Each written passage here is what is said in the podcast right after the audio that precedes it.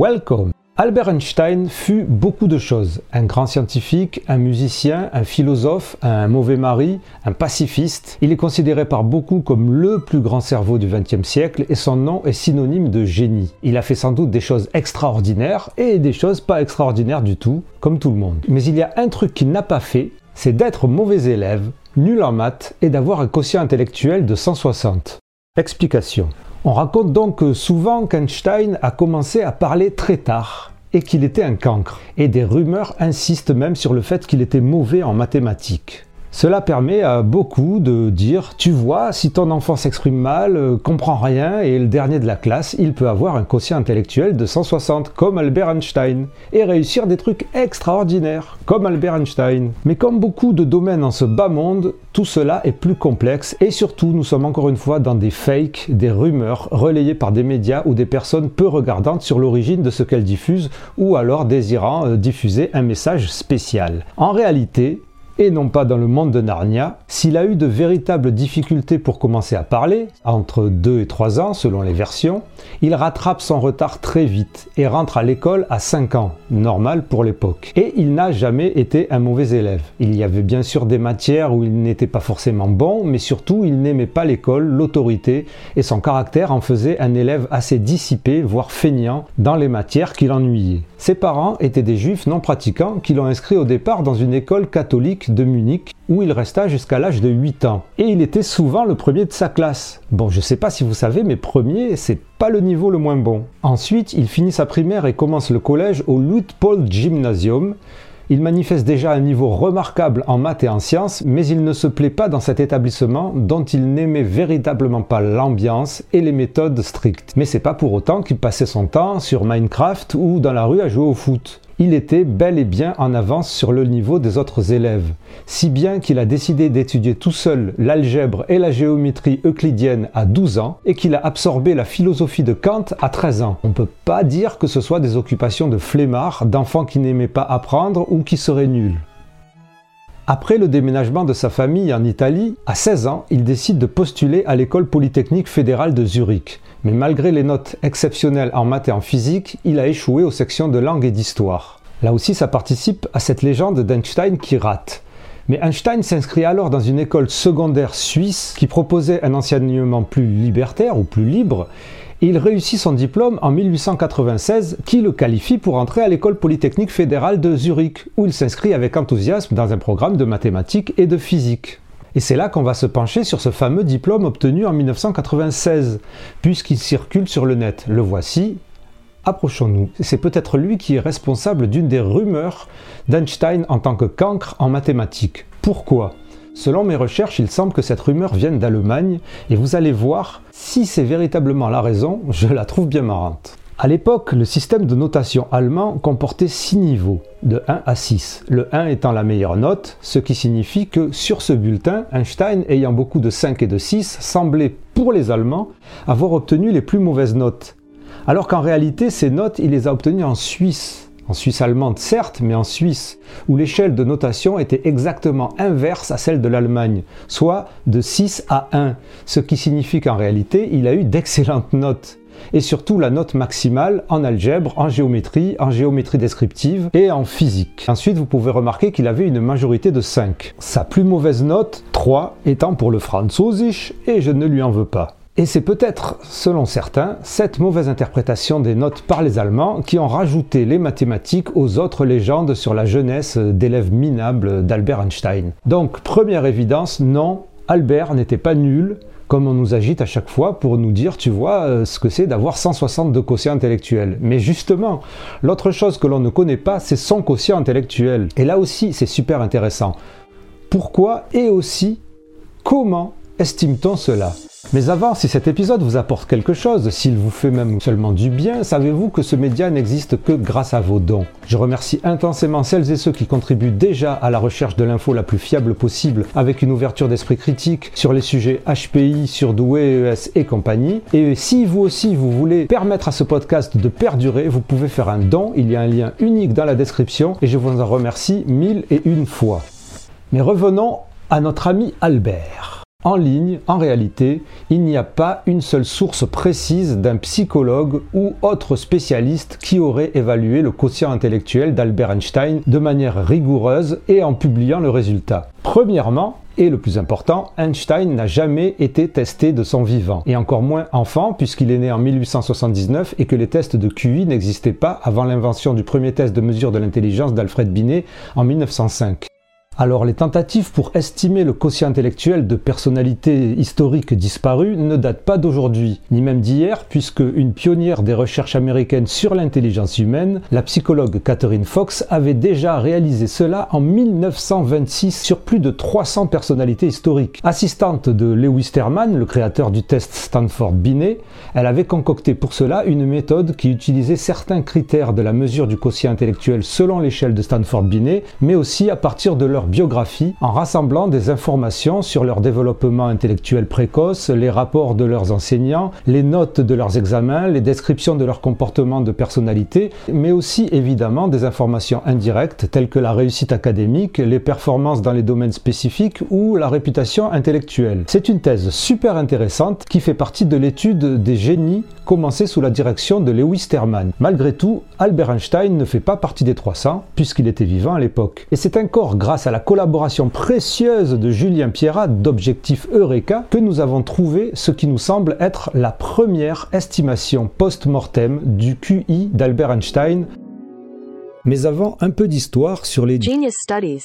Les études sur les génies consistent à étudier les caractéristiques et les processus de pensée des personnes considérées comme des génies. Beaucoup de précurseurs et créateurs de la mesure de l'intelligence, comme Francis Galton, James Cattell, Lewis Terman, Catherine Cox ou Leta Hollingworth, étaient bien sûr intéressés par l'étude des génies de l'histoire. Après Catherine Cox et sa première mesure des génies en 1926, John Radar Platt, lui, n'était pas un pionnier des recherches sur l'intelligence, mais ce physicien et biophysicien de l'Université de Chicago, était aussi à la recherche du génie absolu. Et en 1962, il publie un article puis un livre intitulé The Excitement of Science, et dans lequel il montre le résultat de ses recherches, dont l'évaluation du QI d'une douzaine de figures historiques et contemporaines, et dans cette liste figure Albert Einstein au score de 180 +. Platt a pour cela élaboré ses propres méthodes, un peu comme Cox, basées sur des critères spécifiques et sa propre échelle de QI, qui diffère des tests de QI traditionnels. Et on ne sait pas vraiment à quoi correspond ce QI de 180. C'est un psychologue anglais renommé, Tony Buzan, associé à un maître d'échecs Raymond Keane, qui en 1994, pour leur livre Book of Genius, ont aussi tenté d'évaluer le génie de centaines de personnalités historiques du passé. Et c'est dans ce livre qu'Albert Einstein apparaît avec un score de 205, oui, 205 et là aussi, il faut remarquer que Buzzen and Keane ont fait leur petite sauce et ont déterminé leur propre méthode de mesure du quotient intellectuel basée sur des notations subjectives qui n'a rien à voir avec les échelles standardisées utilisées pour les quotients intellectuels de nos jours. Cette démarche, si elle reste elle aussi intéressante, ne permet donc pas d'affirmer le véritable QI d'Alberto. Si on retourne un peu en arrière, en 1978, le cerveau d'Albert Einstein refait surface, il est découvert dans un bocal d'alcool. je recommence.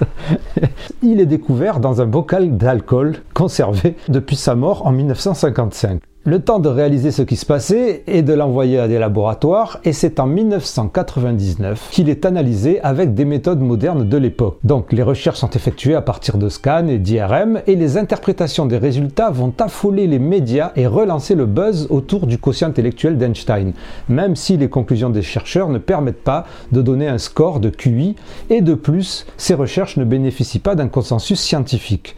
Bref, le mythe est tout de même largué dans la nature et loi de Brandolini, hein, il faut énormément plus d'énergie pour démentir un fake que pour le produire, c'est trop tard pour l'arrêter. Alors de nos jours, la légende court toujours, bien que de nombreux articles aient tenté de le débunker, et on continue les spéculations et on demande l'avis des experts sur le thème. On a l'impression que les experts qui sont interrogés dans les diverses revues insistent sur le fait que l'idée qu'il aurait 160 de QI repose sur des estimations très approximatives et évidemment subjectives. En ligne, j'ai personnellement trouvé la première mention de ce score de QI pour Einstein qu'après 2000. Et encore, c'est sur un article commercial sur un site qui propose des pseudo-tests de quotient intellectuel et qui suggère qu'Einstein aurait un quotient intellectuel supérieur à 160 sur l'échelle de Stanford Binet qui n'est pas le test utilisé en général en Europe, en France où on utilise l'échelle de Wechsler, avec lequel il est difficile de mesurer avec précision au-delà de 160, et c'est pour cela qu'on dit que c'est le QI maximum.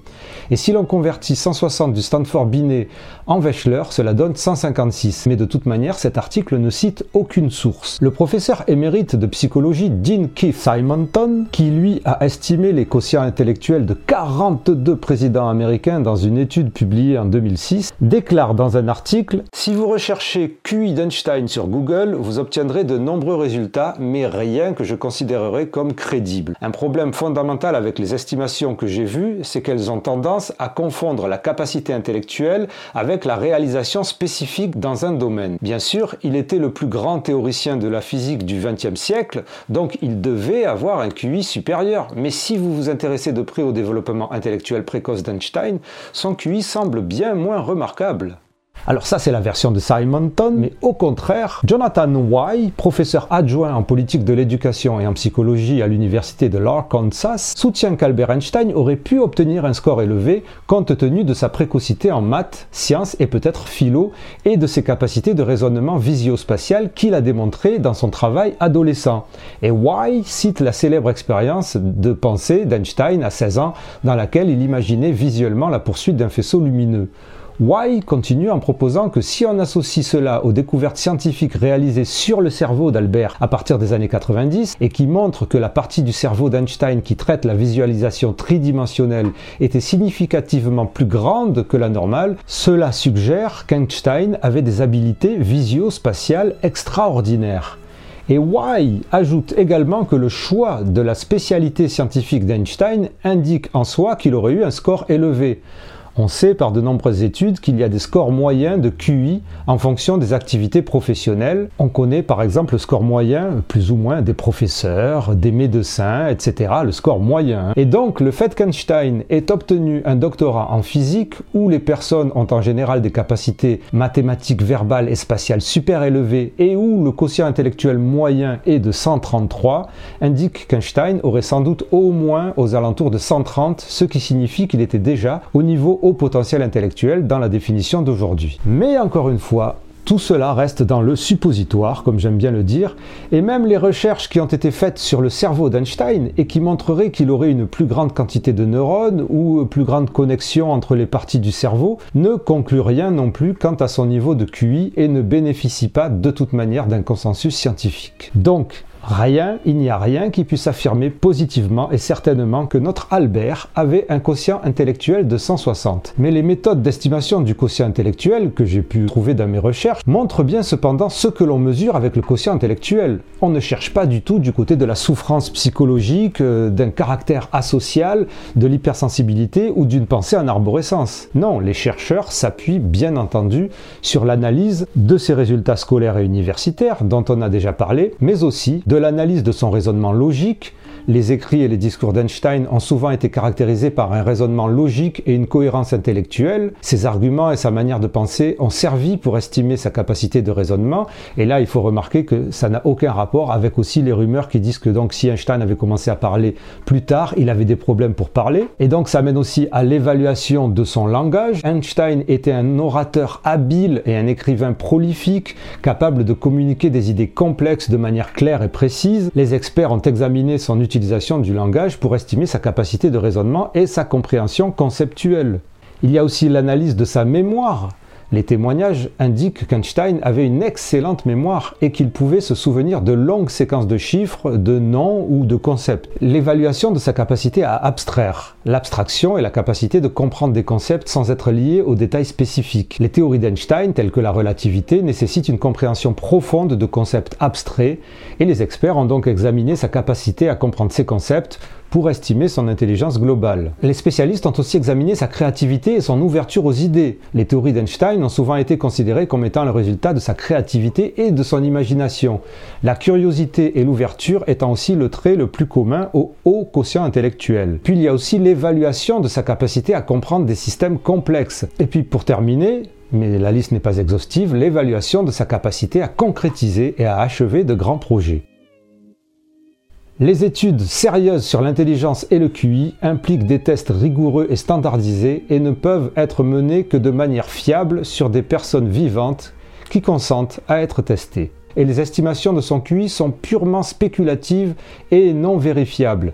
Les informations affirmant le contraire sont des mythes populaires qui ont été très largement diffusés dans les médias, mais qui n'ont pas de base factuelle solide. Merci d'avoir écouté et regardé ce podcast. Merci Albert Einstein. Merci aussi une nouvelle fois à Julien Pierrat pour sa collaboration. Sportez-vous bien. Intensément, c'est le podcast divergent. Intensément, c'est le show potentiel.